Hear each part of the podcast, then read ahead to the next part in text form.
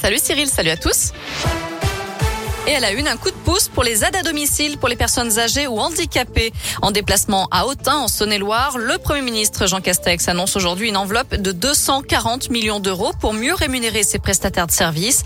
Dès l'année prochaine, cette enveloppe, cette somme leur permettra de toucher au moins 22 euros par heure d'intervention partout en France, car jusqu'à présent, la prise en charge était très différente d'un département à l'autre et plus de la moitié des heures effectuées étaient rémunérées en dessous de ce plafond.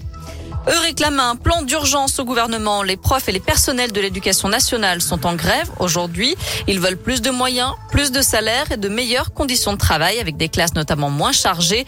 Une manif se prépare en ce moment à Lyon. Le cortège se réunit place Guichard et prendra ensuite la direction du rectorat.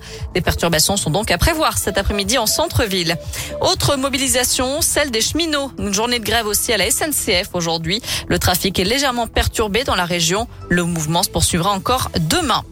Le pont de Couzon au Mont d'Or, de nouveau fermé à la circulation au nord de Lyon. Selon le progrès, un camion frigorifique a tenté d'emprunter l'ouvrage ce matin et s'est encastré dans le portique qui limite l'accès aux plus de 3 tonnes 5 et aux véhicules mesurant plus de 2 mètres 50 de haut. Le pont est donc fermé aux véhicules motorisés jusqu'à nouvel ordre. Un drame ce matin dans l'Ain. Un homme est mort percuté par un train à Césaria.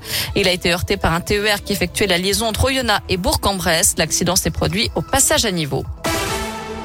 Des drones pour les forces de l'ordre, les députés sont OK. L'Assemblée a donné son premier feu vert au projet de loi responsabilité pénale et sécurité intérieure, un texte qui prévoit plusieurs mesures pour la sécurité, notamment l'instauration d'un cadre juridique pour l'utilisation par les forces de l'ordre de drones ou de caméras embarquées dans des avions ou des hélicoptères.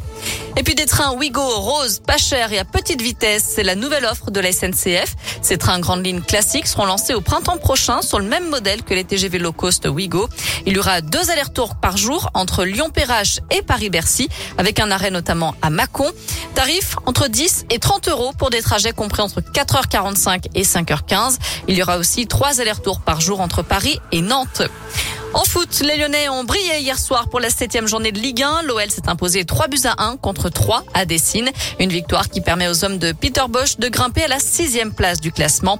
Prochain match, ce sera samedi 21h contre Lorient, toujours à Dessine. De leur côté, les Stéphanois essuient une quatrième défaite consécutive.